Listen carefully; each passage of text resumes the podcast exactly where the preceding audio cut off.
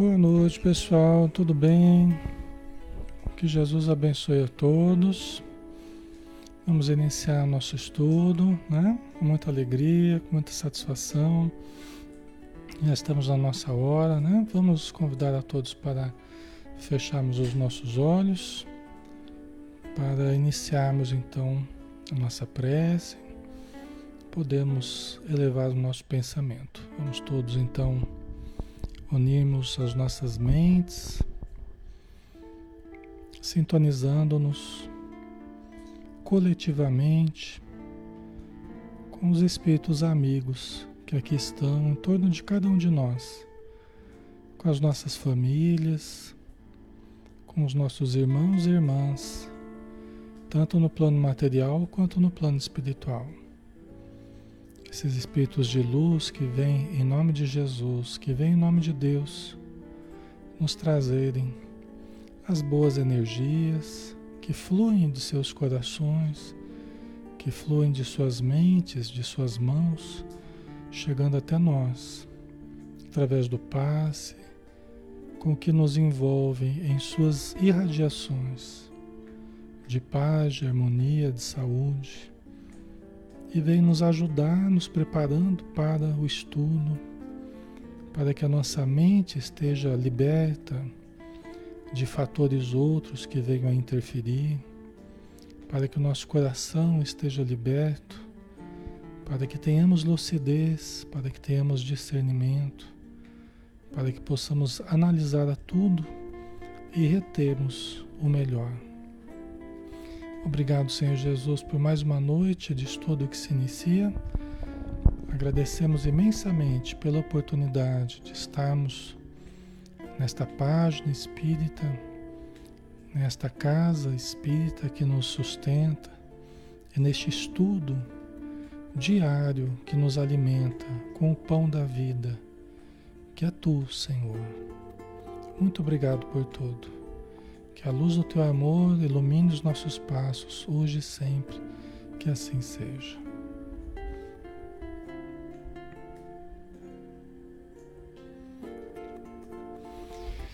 Muito bem, pessoal. Boa noite a todos. Sejam todos bem-vindos, tá? Uma satisfação enorme estarmos juntos novamente para estudarmos a doutrina espírita.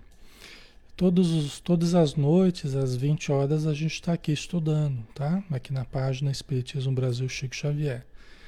É, cada dia ou cada noite, né? É um estudo diferente. Hoje nós temos o estudo do Livro dos Espíritos. E você está convidado a participar conosco. É um estudo interativo nessa obra que é uma obra básica da doutrina espírita obra que iniciou o Espiritismo na Era Moderna, né? o Livro dos Espíritos, de Allan Kardec, que foi o codificador da doutrina. São 1019 questões que Allan Kardec fez e que os Espíritos responderam. Então, nós estamos, pessoal, é, na parte segunda do Livro dos Espíritos, do mundo espírita ou mundo dos espíritos. E capítulo segundo da encarnação dos espíritos, o último tópico desse capítulo, que é o materialismo. Tá? Então vamos lá. Pergunta 147.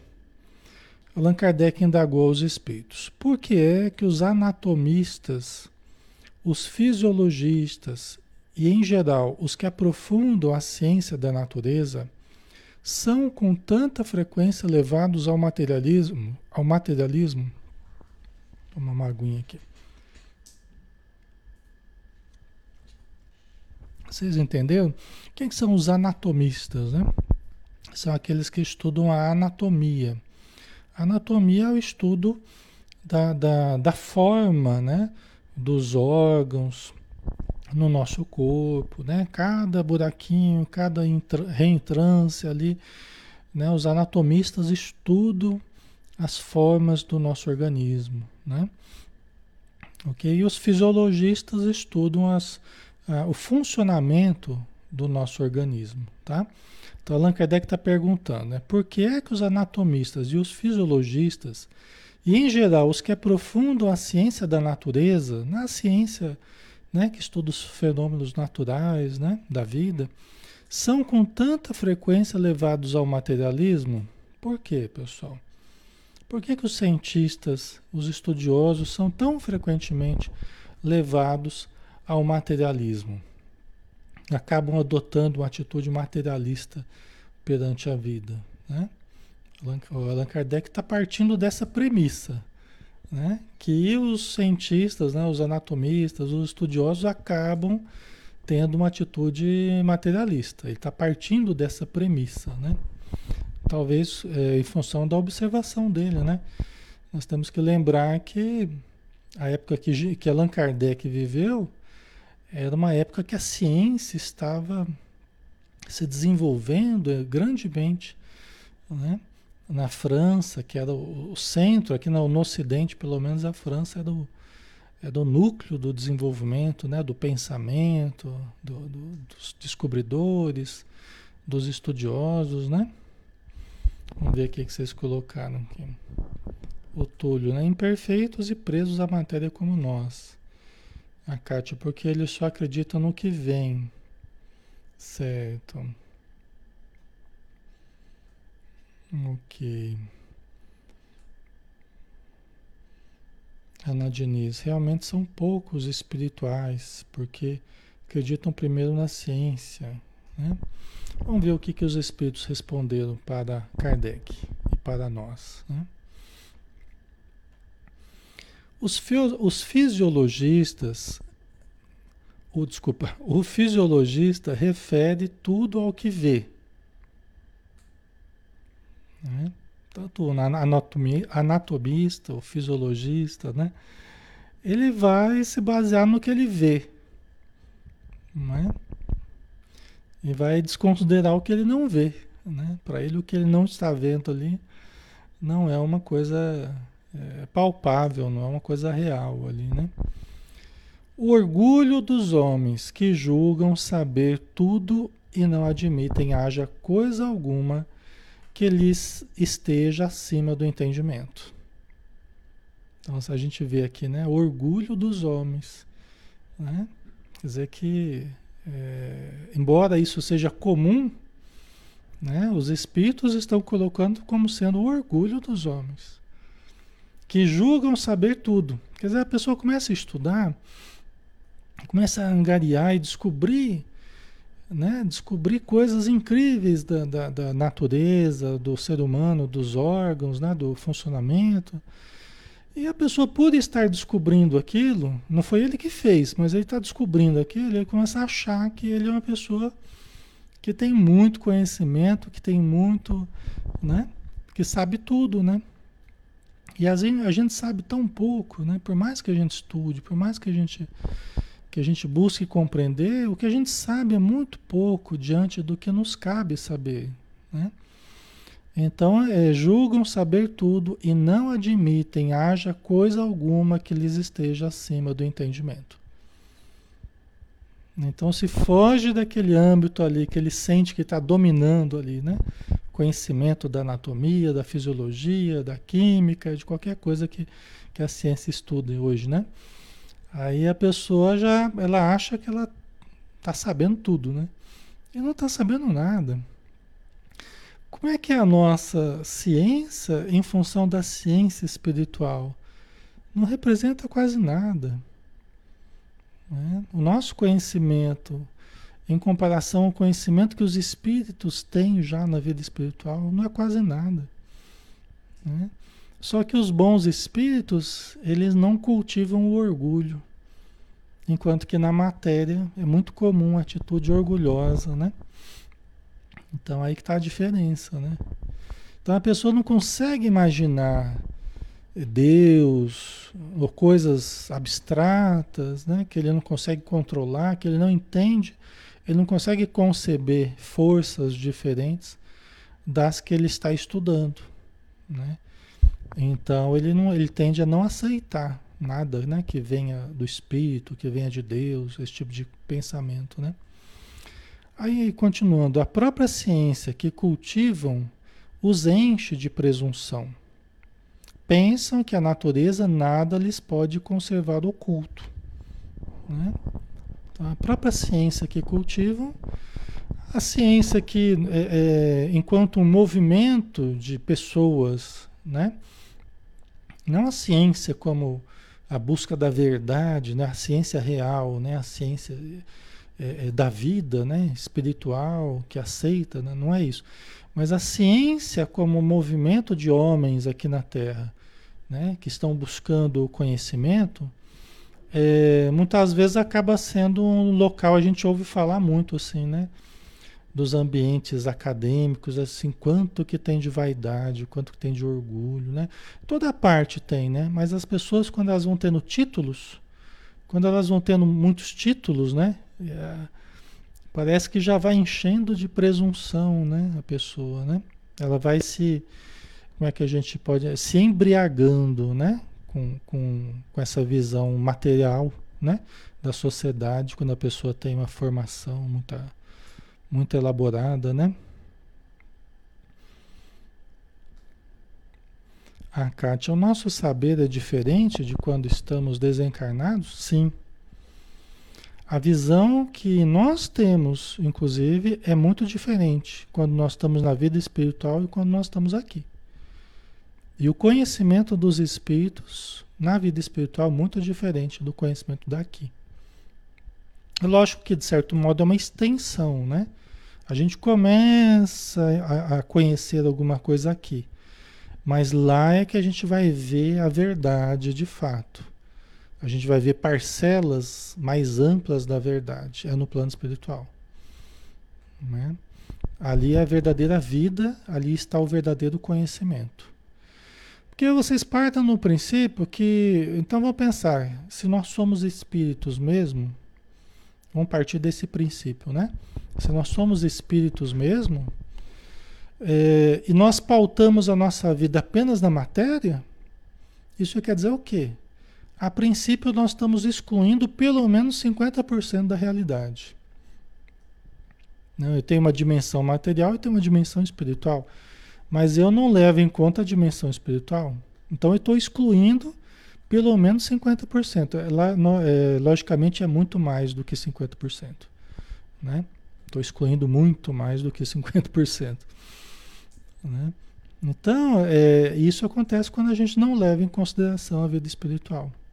A gente fica com uma visão muito limitada da vida. Né? Uma visão muito limitada. Né? Então, ok.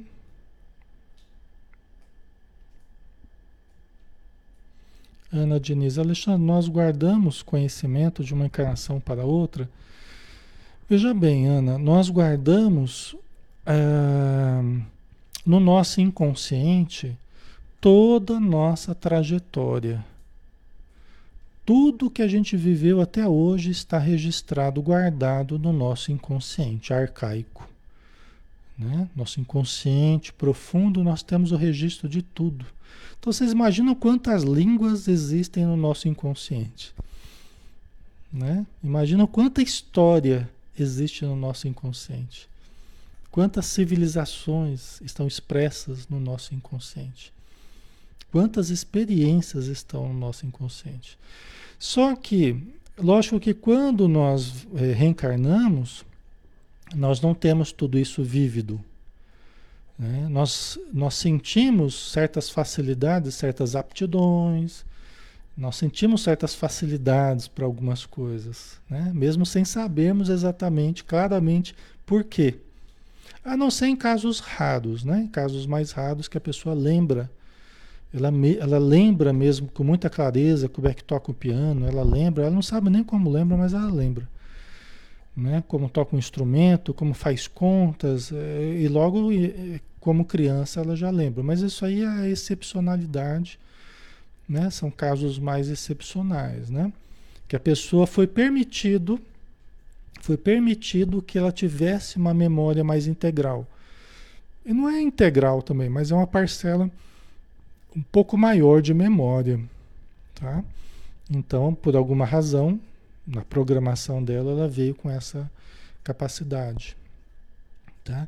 Mas todos nós somos a síntese, de certo modo, todos nós somos a, a síntese de tudo que nós já vivemos. Tá? Então nós trazemos, de certo modo, o conhecimento de tudo que já vivemos. Só que não temos a lembrança clara. Tá? Então isso acontece, né?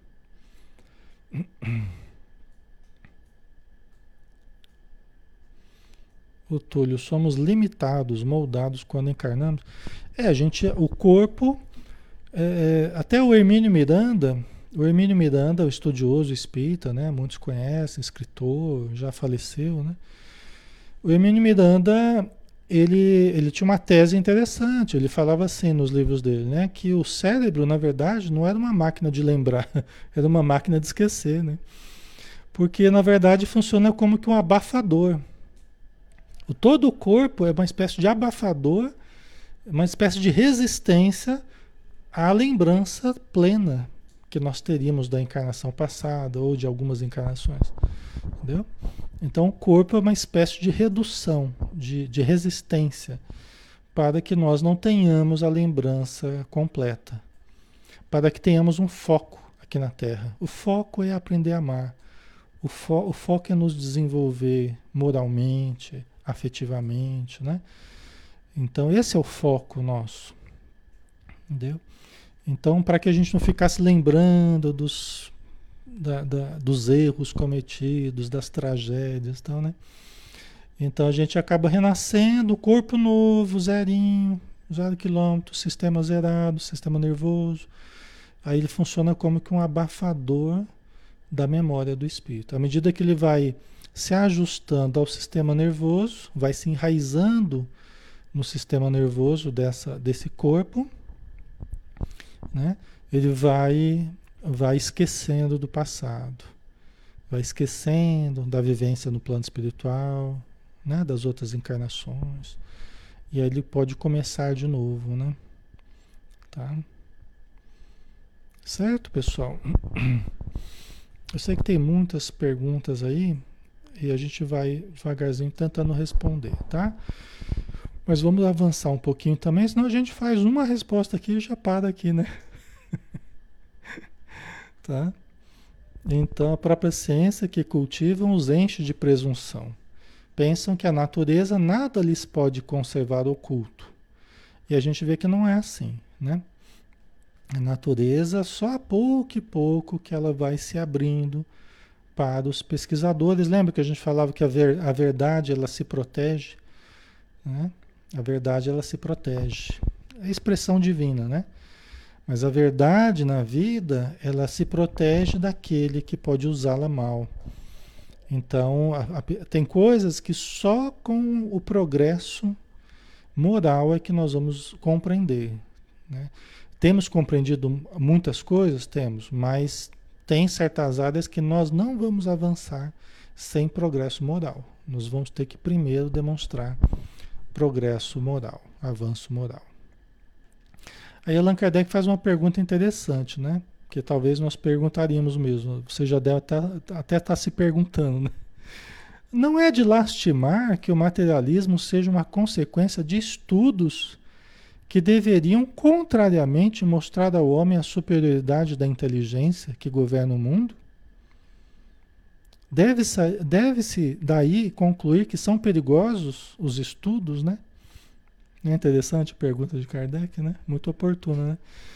Não é de lastimar que o materialismo seja uma consequência de estudos que deveriam, contrariamente, mostrar ao homem a superioridade da inteligência que governa o mundo, Deus, né? Deve-se daí concluir que são perigosos, né? Então, é o que a gente perguntaria mesmo, né? Porque, puxa vida, então o conhecimento faz mal? Vocês perguntaram isso esses dias atrás, alguém perguntou aí. Mas então o conhecimento faz mal?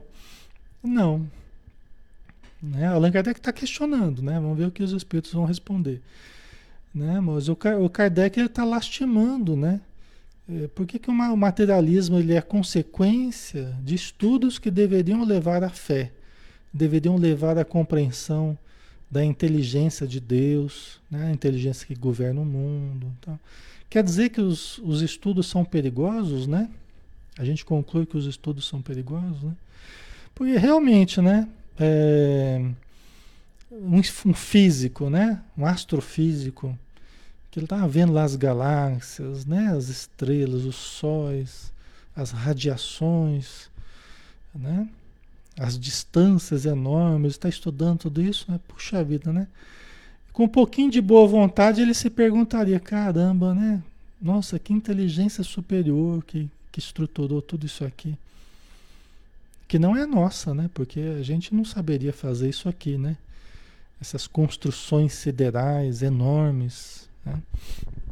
Mas não, né? Muitas vezes é, a pessoa ela usa a ciência para negar a Deus, né? Isso é que eu lamentava, né? Que o Kardec está lamentando, lastimando aqui, né? Aí os espíritos respondem, né? Não é exato, não é exato que o materialismo seja uma consequência desses estudos. Então ele está dizendo, os espíritos estão dizendo, ó, na verdade, esses estudos não deveriam estar levando ao materialismo. Né? Materialismo compreendido como o pensamento, né? a visão do, dos homens aqui, que só acreditam na matéria. Só acreditam no que pode ver, no que pode pesar, no que pode medir, no que pode sentir, né? Pelos, cinco sentidos, vamos dizer assim. Né? A gente pode entender o materialismo dessa forma. Né? Então, não é exato que o materialismo seja uma consequência desses estudos. O homem é que deles tira uma consequência falsa pela razão de lhe ser dado abusar de tudo, mesmo das melhores coisas. Né? Então, olha só, como a gente tem mania, a gente tem uma tendência de abusar de tudo, de usar tudo, parece que a gente é uma máquina que acaba. Né? Tudo que cai na gente a gente transforma em alguma coisa negativa, vamos dizer assim, né? o ser humano. Né? Então, como a gente abusa de tudo, até das melhores coisas, a gente também tirou consequências é, é, equivocadas dos estudos que nós temos feito enquanto seres humanos, enquanto ciência, né, aqui na Terra. Tá? Vocês entendem, pessoal? É? Então nós é que temos aproveitado mal. O problema não é a pessoa ah, é que estudou demais e ficou arrogante. Não, não é porque não é porque tem conhecimento que ficou arrogante. Né? É porque não está sabendo usar o conhecimento que obteve. Né? Não está sabendo usar os talentos que Deus colocou em suas mãos, as oportunidades, os recursos, está levando para o lado do personalismo, né? Do orgulho, da vaidade, está levando para o lado errado. Né? Poderia não ser assim. Né? O Einstein, até onde nos consta, ele era uma pessoa extremamente inteligente, mas era uma pessoa humilde. E que não desconsiderou Deus, pelo contrário.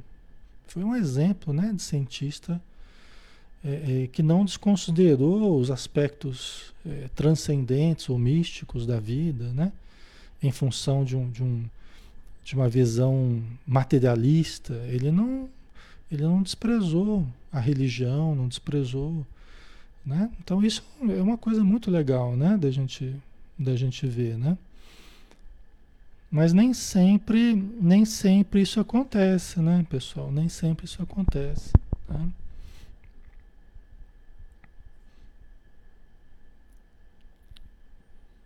Ok.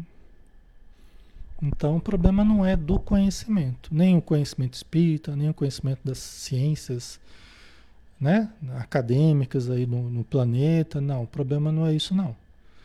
O problema continua sendo o ser humano, o próprio ser humano e o que ele faz de tudo que lhe vem às mãos, né? Então aí que nós precisamos repensar é o que fazemos das coisas, né?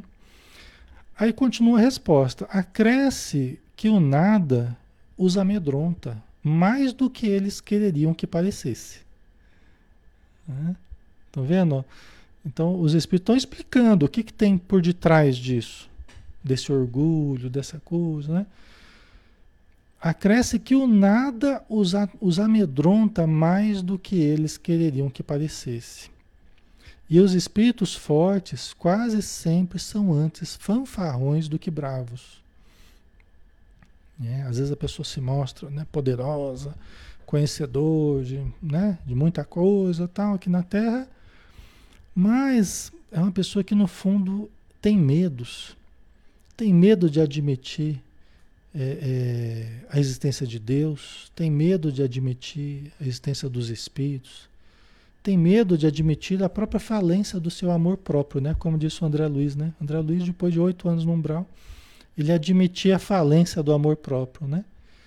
Então essas pessoas, às vezes, elas morrem de medo daquilo que elas não podem controlar, né?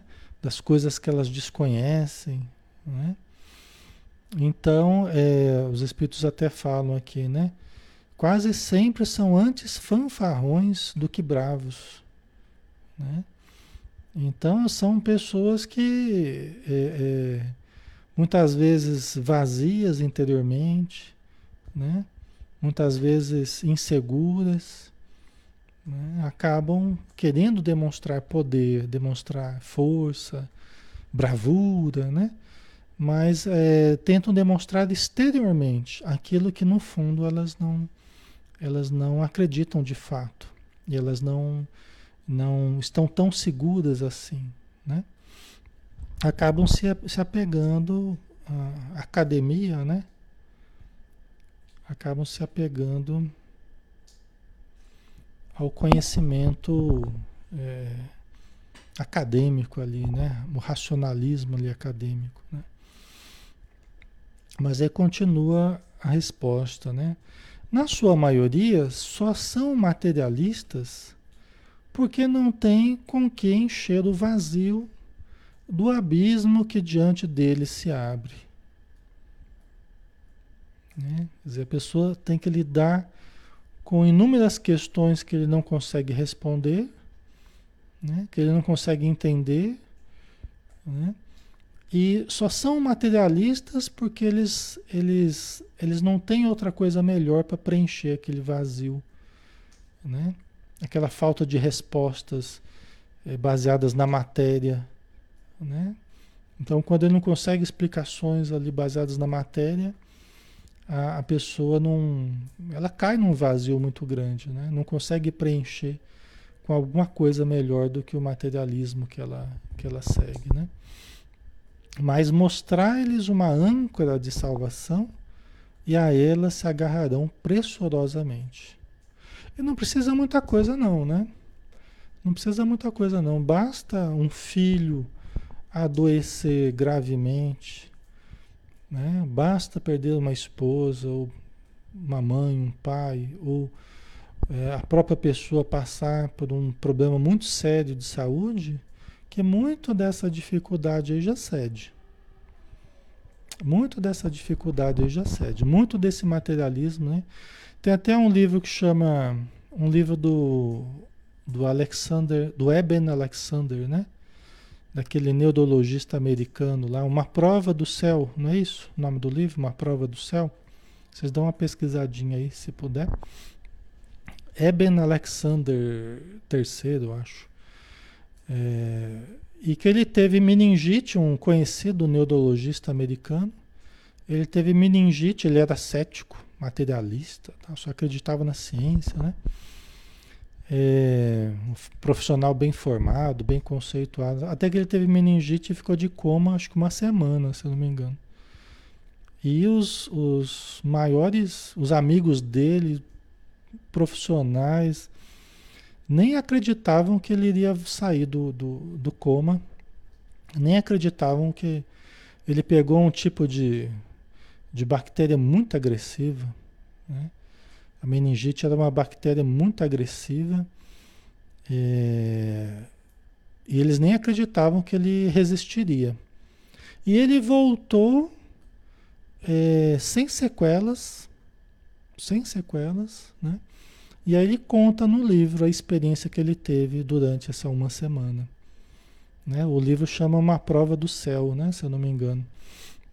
Bem interessante. Aí ele refuta, aí no final do livro ele refuta todas as teses que ele mesmo utilizaria é, como cientista materialista, ele começa a refutar, ele vai falando as teses ali, começa a refutar todas as teses baseado no próprio conhecimento dele e na experiência que ele teve nesses sete dias. Muito legal, assim, né? Então, é, é, vocês estão ouvindo? Som ok, né? Tá? Tá ok o som, né?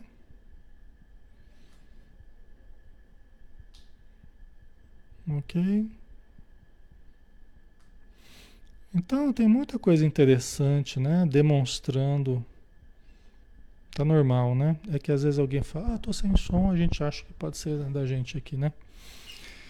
Tem muitas evidências, né? Muitas evidências a favor né? da sobrevivência fora do corpo, da memória extracerebral, né? Eh, as experiências de quase morte elas demonstram coisas incríveis, né? Que milhares de pessoas já passaram. Out of the body experience, experiências fora do corpo, né? Também milhares de pessoas relatam. Experiências de meditação também milhares de pessoas relatam fenômenos parecidos. Então assim tem muita coisa demonstrando que tem toda uma área extracerebral fora do cérebro, fora do corpo físico, a ser estudada, né? Muito interessante. Né? Então, quando os castelos desmoronam, né? E a pessoa se vê diante de, de situações em que a sua ciência não resolve, aí ela começa a, a, a cogitar, aí ela começa a cogitar da fé, Aí começa a cogitar da religião, aí começa a cogitar de Deus, dos espíritos. Quantas e quantas vezes eu já vi pessoas, né? Procurarem porque perdeu um parente, né? Pessoas com uma formação, né? Preciosa, assim, do ponto de vista acadêmico, né? Mas só com a, a, a, aquela situação dolorosa que a pessoa começou a cogitar, né? E acaba encontrando, né? acaba encontrando. Ok? Certo, pessoal? Aí tem uma nota de Kardec, inclusive é uma nota longa, tá? Que nós vamos começar hoje e provavelmente vamos continuar na semana que vem, tá? Eu, Allan Kardec fechando esse capítulo é, e fechando esse tópico também da alma, do materialismo, ele vai fechar todo esse capítulo, né? Então é uma nota hum, bastante longa aí, né? Mas vamos devagarzinho e a gente vai conversando. Por uma aberração da inteligência, pessoas há que só veem nos seres orgânicos a ação da matéria. E a esta atribuem todos os nossos atos. Né? atribuem todos os nossos atos. Deixa eu ver aqui que tem um negócio que ficou meio esquisito aqui. É... Ah, não, tinha um pedacinho aqui que não tem nada a ver, tá? Desse, desse fio aqui vocês tiram, que esse, esse fio é meu aqui. tá, esse aqui foi erro de erro de, de digitação aqui, tá? Por uma aberração da inteligência, pessoas A que só vem nos seres orgânicos a ação da matéria, e a esta atribuem todos os nossos atos. Tá? Então, até a Joana fala né, no livro Ser Consciente, né, ela fala que essa visão é, materialista, a visão da ciência, né, é, nós somos o fruto de nervos, é, glândulas, nervos, né, então nós somos um corpo que pensa. Né, na visão materialista é assim. Por incrível que pareça, nós somos um corpo que pensa. Nós não somos uma alma, nós não somos um espírito encarnado. Nós somos uma, um corpo que pensa. Né? E aí morreu o corpo, acabou tudo. Acabou o pensamento, acabou o sentimento. Né? Só que várias frentes de pesquisa né, espirituais demonstram o contrário. Eu citei aqui né, as experiências de quase morte. Né? Tem pessoas, por exemplo, tem pessoas, tem um livro do. Tem um livro do Muldoon e Carrington, acho que é. Que. Que eles falam. É depois da, é vida depois da vida, né? Vida depois da vida, né? Que ele cita algumas experiências, né? De quase morte. É, e tem experiência que o cara passou por cirurgia cardíaca. Ele estava lá praticamente sem, sem, sem funções vitais ali. Estava no nível muito básico, sem o cérebro estar ativo, estava sedado, o cérebro não estava ativo, não tinha nenhuma, nenhuma, é, nenhum funcionamento né, do, do, do cérebro. E é, a pessoa, depois da cirurgia, falar de coisas que as pessoas estavam conversando ali na hora. E falar que estava assistindo a cirurgia de cima. Que é muito comum nesses casos, né? A pessoa narra que ela assistiu a cirurgia de cima. Entendeu? Desprendida do corpo. Então, num desses casos, o médico foi visitar o paciente depois e falou assim: olha, a cirurgia foi um sucesso. Só que eu, a pena que eu perdi minha caneta, né? Aí o paciente falou assim: Ah, eu vi a hora que caiu a sua caneta. Ah, mas como é que você viu a hora que caiu minha caneta se você estava sedado lá, as funções vitais lá no nível, né? Muito básico, o cérebro inativo ali, como é que você viu? Você estava sedado, né? Falei, não, eu vi. Eu vi, eu estava vendo de cima, vocês conversarem e tal, fazendo a cirurgia, aquela. Né, eu vi a hora que ela caiu e ela estava embaixo do autoclave. Ela foi parar ali embaixo do autoclave. Aí o médico foi ver realmente achou a caneta dele lá embaixo do autoclave. A caneta que ele tinha perdido. Então, essa é uma das, das experiências, né? Mas tem várias aí, né? É, demonstrando a, a, a, memória extracerebral. É, demonstrando que o cérebro não é o gerador do pensamento, né? que é a mente, que é um, um atributo do espírito. O espírito está fora do corpo, continua pensando, continua sentindo, né? continua compreendendo as coisas. Né? Então, tem muitos casos, talvez vocês aí a socorro, né? A socorro é médica, né? É, colocou quem trabalha em UTI ouve muitos depoimentos interessantes. Muitos nem acreditam. Pois é. é exatamente, muita coisa, né? É, teve um amigo que falou recentemente, uma cidade próxima da nossa aqui, não, assim, mais ou menos, né? Um pouco distante. Ele falou assim, numa cirurgia que ia ter, que sedaram a pessoa, né? sedaram o paciente que ia se submeter à cirurgia e tal. E o paciente sedado começou a escrever, eu não sei como exatamente, mas escreveu uma mensagem lá, acho que estava incorporado lá. E alguém escreveu uma mensagem. Era uma mensagem de um médico já falecido e falando: Eu sou fulano de tal, e estou aqui para ajudar na cirurgia, não sei o quê. E os outros médicos, acho que conheciam, né, a, a personalidade do outro lá, né? Conheci, o pessoal ficou meio assustado. Antes de começar a cirurgia, né? Não sei exatamente como é que foi, mas então tem casos muito interessantes, né? Que colocam, colocam em xeque, né? Colocam em xeque ah, o conhecimento eh, médico, acadêmico, né? e faz relativizar esse conhecimento, para que a gente tenha humildade, né? Só para isso, para que a gente lembre de ter humildade, né? E continuemos estudando e pesquisando, né? Mesmo partindo da matéria, nós vamos chegar ao espírito.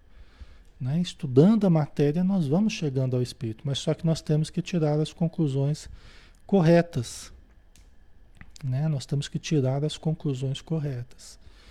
Né? Mas nós precisamos estudar a matéria para ir chegando ao espírito. Né? Por exemplo, a física. Quanto mais você adentra o conhecimento da física, você vai entrando no, na, nas micropartículas, né? Você vai entrando no universo cada, cada vez mais infinitesimal, né? Microscópico, cada vez mais. Você vai chegando no campo do espírito, né? Então é assim. Para todo lado que nós procurarmos, Para todo lado que nós investigarmos, nós vamos chegar cada vez mais no campo do espírito, no campo da energia e no campo do espírito, né? O espírito é uma energia pensante. Essa é uma das definições, né? Que a gente vê na obra do André Luiz, né? É um feixe de energias pensantes. Então, é, tem pessoas que ainda, né? A ciência, ela, ela ainda atribui uh, toda a inteligência à ação da matéria, né? Todos os nossos atos à ação da matéria, né? No corpo humano apenas vem a máquina elétrica somente pelo funcionamento dos órgãos estudado o mecanismo da vida, cuja repetida extinção observaram por efeito da ruptura de um fio e nada mais enxergado além desse fio. Né? Quer dizer, a vida e a morte, eles estudaram apenas do ponto de vista material, né? estudado apenas do ponto de vista da, da, da mecânica da máquina ali, né? que, que é o corpo humano. Né? Mas a, a, quem estuda no campo do espírito, né?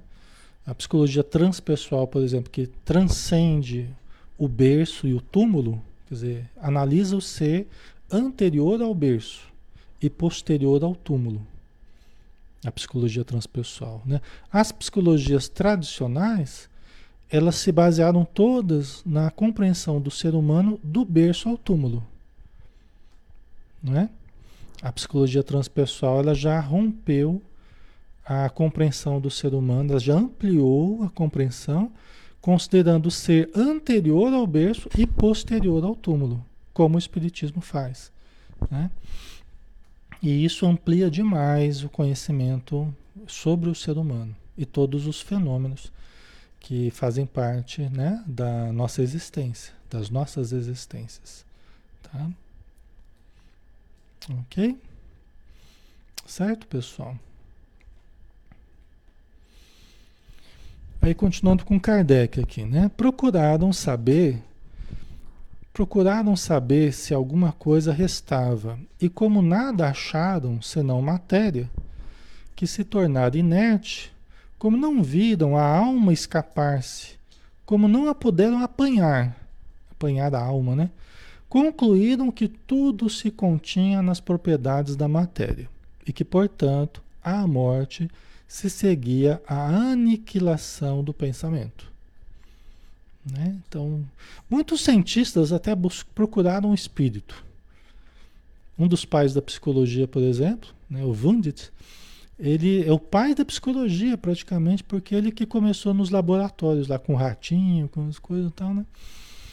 E até o Ken Wilber, né, que é um estudioso da psicologia integral, ele fala assim que o Wundt ele estava em busca do espírito. Né? Ele estava em busca, ele começou os estudos dele em busca do espírito. Só que se você só fica estudando ali a, a matéria, né, você acaba não encontrando onde é que saiu o espírito né? Para onde que foi o espírito quando alguém morre, quando, né? Então as pessoas acabaram concluindo de forma equivocada né, que é, morrendo o corpo havia uma aniquilação, uma aniquilação do pensamento, né, do comportamento, né, do sentimento, tá? sendo que não é realidade. Né? As comunicações espíritas demonstram essa, esse equívoco essa realidade da vida após a morte e o equívoco dos materialistas, né? As comunicações com os espíritos. Às vezes os espíritos dão dados deles que não eram conhecidos do médium, não era conhecido de ninguém ali. Eles dão dados das pessoas, né? Tem muito, é, tem muito equívoco, até charlatanismo nesse campo? Tem, sempre teve. Mas tem muita coisa séria, tem muitos médiums, Chico Xavier foi um deles, né? Um médium sério, né? Sem, é, é, totalmente desinteressado, né? Desinteressado do, do, dos benefícios que ele pudesse ganhar com isso. E recebeu mensagens extraordinárias. Eu mesmo conheci um cientista, conheci um pesquisador na cidade de Londrina, nem sei se está vivo ainda, Dr. Carlos Augusto Perandréia. Né? Dr. Carlos Augusto Perandréia, ele era um grafólogo, um, um grafotécnico, grafoscopeuta, né? Grafotécnico. É, e ele fazia análises, fez a vida inteira, fez análise para o Banco do Brasil, fez análise para a Justiça.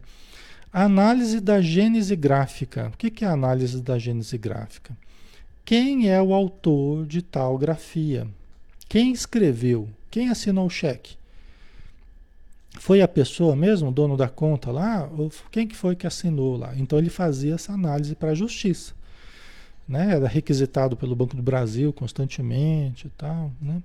Eu conheci meu pai também, é, é, grafotécnico, era amigo do meu pai, às vezes passava trabalho para ele e tal. E ele fez uma pesquisa, ele perdeu um filho. Ele não era espírita, ele perdeu um filho. E aí ele desesperado tal, ele puxa vida, né? Ele, ele ouvia falar do Chico Xavier, ouvia falar das mensagens do Chico e tal. E ele falou, pô, e se for verdade esse negócio de mensagem, né? Como é que eu posso é, compreender? Como é que eu posso provar isso aí? E aí ele começou a fazer análise de algumas mensagens de Chico Xavier. Não do filho dele, não, mas de uma outra pessoa, né? E ele escreveu um livro chamado A Psicografia à Luz da Grafoscopia, em que ele prova né, em determinadas mensagens do Chico, que era a grafia da pessoa quando em vida. Né, ele provou que era a grafia da pessoa quando em vida. A pessoa que escreveu através do Chico e a grafia dela tinha uma carta, inclusive uma italiana chamada Hilda Mascaro. Uma italiana, ele pediu para mandarem uma carta dela, né, com a escrita dela, a família dela na Itália. Aí ele comparou, fez uma análise técnica da grafia dela como quando viva e a mensagem através do Chico. Ele falou, se fosse um cheque tinha que pagar, porque é da pessoa mesmo. Né? né? Então ele como um técnico da, dessa área, ele, ele comprovou. Essa é uma das possibilidades de comprovação. Né? Mas existem várias. Né? Agora, onde é que estão as, as comprovações de que não existe, né? Que o espírito não sobrevive, que ele não pode se comunicar, que ele não pode reencarnar. Onde é que estão as comprovações? Né? Aí você pega os estudos do do do Ramindranath Banerjee, né? Que era um médico na Índia que o Ian Stevenson, um médico canadense, um psiquiatra canadense, estudou. Né, os milhares de casos que o, que o, que o Ramindranath Banerjee estudou na Índia, de casos, de relatos de, de reencarnação, de crianças que reencarnaram e que lembravam da última existência. Então isso está resumido num livro do Ian Stevenson, que é muito, muito bonito livro, muito bom, chamado 20 casos sugestivos de reencarnação. 20 casos sugestivos de reencarnação. Né? O Ian Stevenson foi um dos, um dos pioneiros aí na, na, mais modernos aí, né? Mais na nossa geração aí, um dos pioneiros a, a, a chamar a atenção da ciência para esse tema reencarnação, né? O tema espírito, né? E, reencarnação. Muito importante o trabalho dele. Né? E o Ian Stevenson também não é de espírita, né? Muitos desses pesquisadores né, nos Estados Unidos produz pesquisa na área do espírito há muitos anos que ele, eles produzem muito mais do que o Brasil. O Brasil, né, se diz um, um país espírita, né, o maior país espírita, tá? Mas os Estados Unidos produz pesquisa na área do espírito há muitos anos. Muito mais do que o Brasil. Até porque tem uma máquina de pesquisa muito grande, né? Tem uma máquina fabulosa, né? De, de pesquisa, tal, de conhecimento, né? Então, eles avançam muito nesse, nesse terreno aí, tá? Ok. Inclusive, às vezes levam médiums para serem pesquisados. Médiums aqui do Brasil, eu já vi matérias né, falando de médiums aqui do Brasil sendo levados para lá para serem pesquisados, né, pesquisados. Então, temos muito que, pesquisar ainda, né? Ok.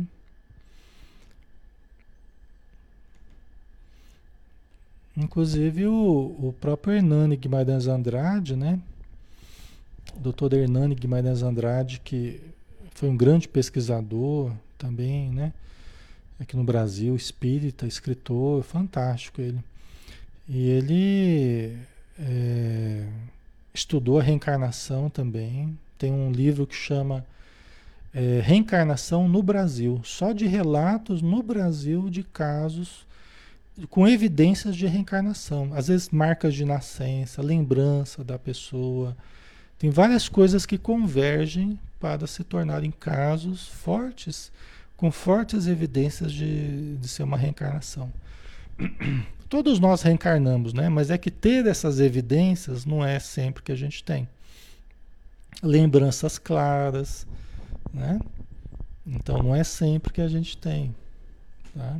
Na Índia, por exemplo, tinha um caso lá que o Banerjee, o Dr. Banerjee, é, inclusive o Dr. Banerjee, uma vez ele veio encontrar o Chico aqui no Brasil. Veio, tem um momento que eles conversaram os dois, né, no Brasil.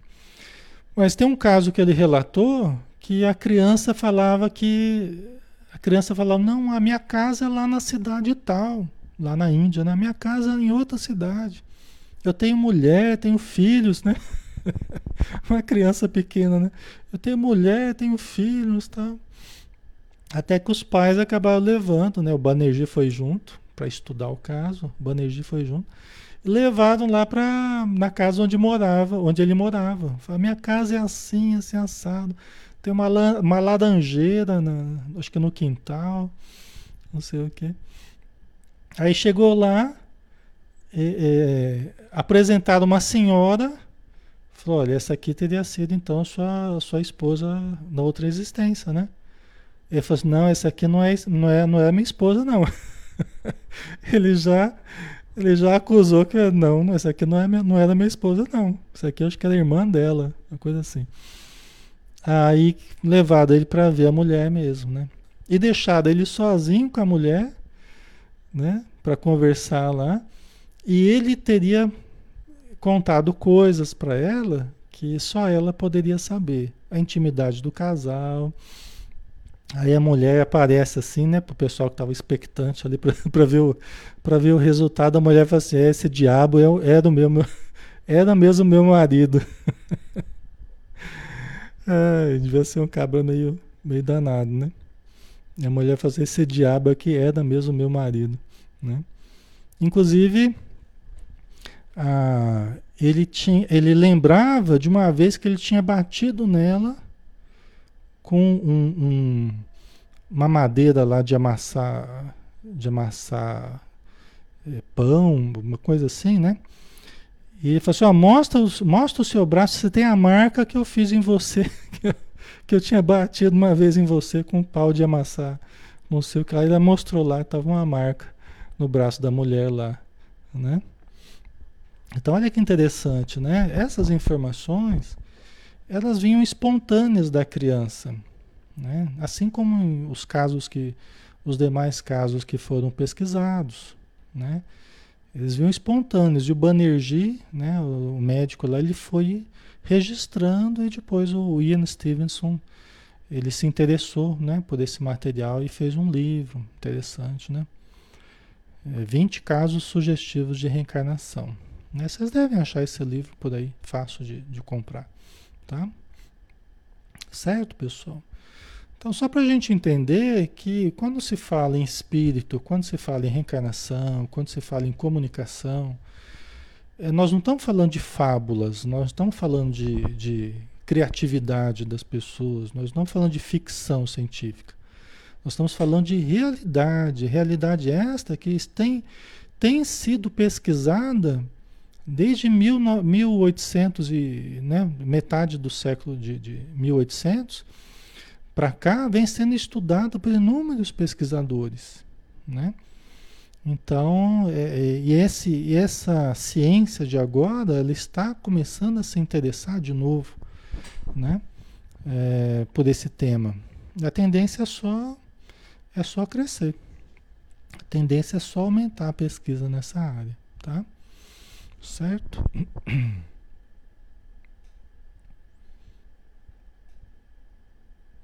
Mas esses casos, né? Esses casos é, de crianças que lembram, tal, isso aí não é, logicamente, que não é, não é uma coisa de qualquer criança, né? É uns e outros lá que aparecem, né? Até para comprovar, né? Até para comprovar, para servir de dado, para ser pesquisado mesmo, para que o ser humano compreenda que ele é um espírito imortal, que ele não é um corpo, ele é um espírito que habita um corpo temporariamente, né? Então, é, Deus vai proporcionando, né? A espiritualidade vai proporcionando esse tipo de situação até para que seja pesquisada mesmo, né? Para que os seres humanos vão, a nossa ciência possa amadurecer nesse campo. É, mas ainda bem, né? Já pensou a gente ficar lembrando de tudo? Nós não temos equilíbrio suficiente para lembrar de tudo. Nós não temos. Inclusive a pessoa que começa a mergulhar muito no passado, a gente vê isso na obra do, do André Luiz, No Mundo Maior, né? O Caldeirado, ele fala que as pessoas quando começam a lembrar, começam a mergulhar muito no passado, elas começam a se desequilibrar no presente. Começa a vir à tona os conflitos do passado, o casal, via de regra o casal que começa a brigar muito começa a engalfinhar lá, Geralmente é porque está lembrando dos conflitos do passado.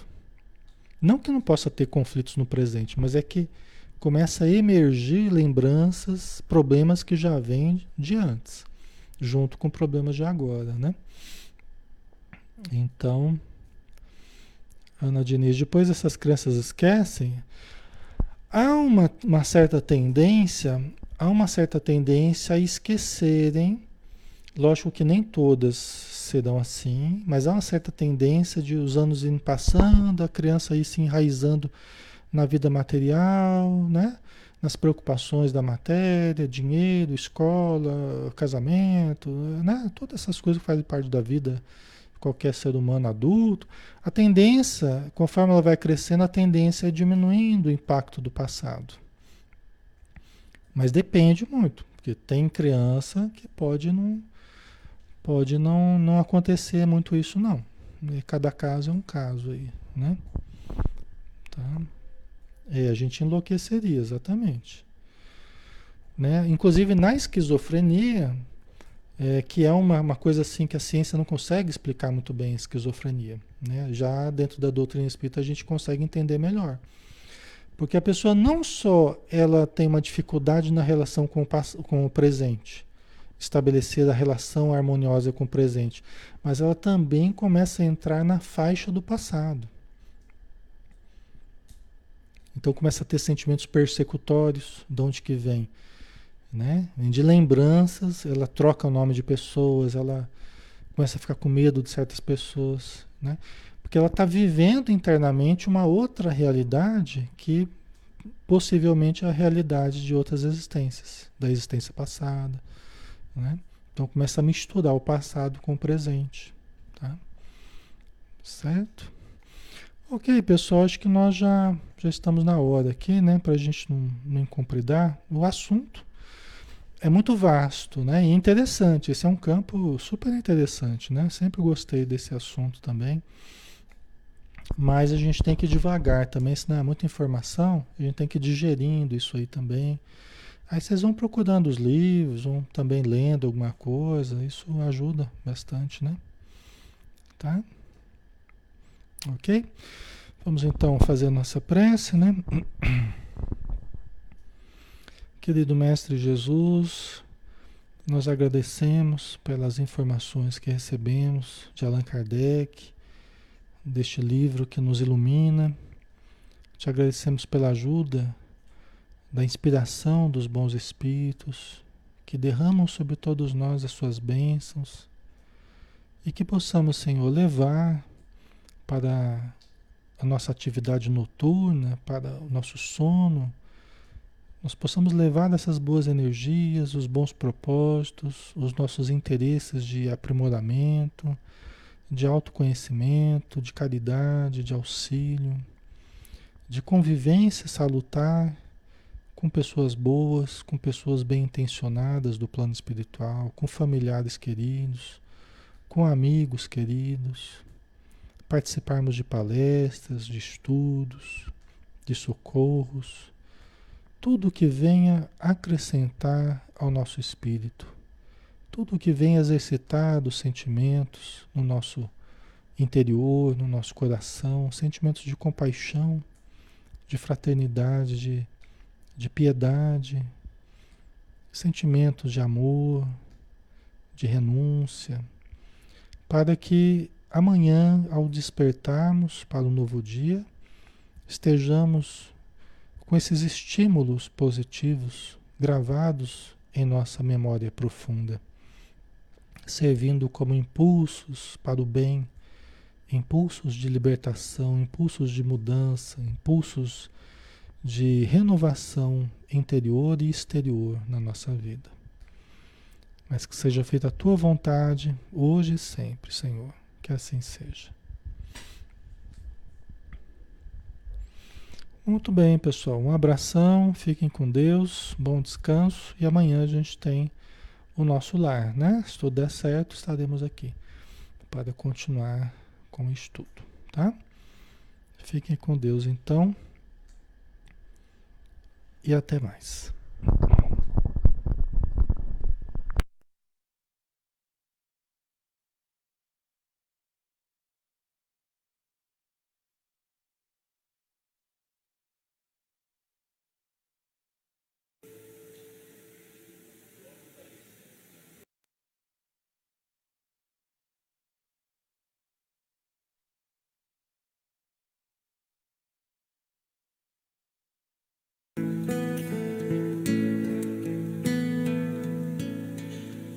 Ouço Deus no murmúrio das águas dos rios. Ouço Deus no furor dos ciclones bravios. Ouço Deus no cantar matinais dos pais. Ouço Deus no lamento de pobres mortais. Vejo Deus nas estrelas perenes de luz. Vejo Deus no esplendor que a alvorada traduz Vejo Deus no suave perfume da flor. Vejo Deus no adeus, companheiro da dor. Sinto Deus na saudade que evoca lembranças Sinto Deus no morrer de febris esperanças. Sinto Deus na tristeza de ver-te partir. Sinto Deus na tua volta, irmão, a sorrir.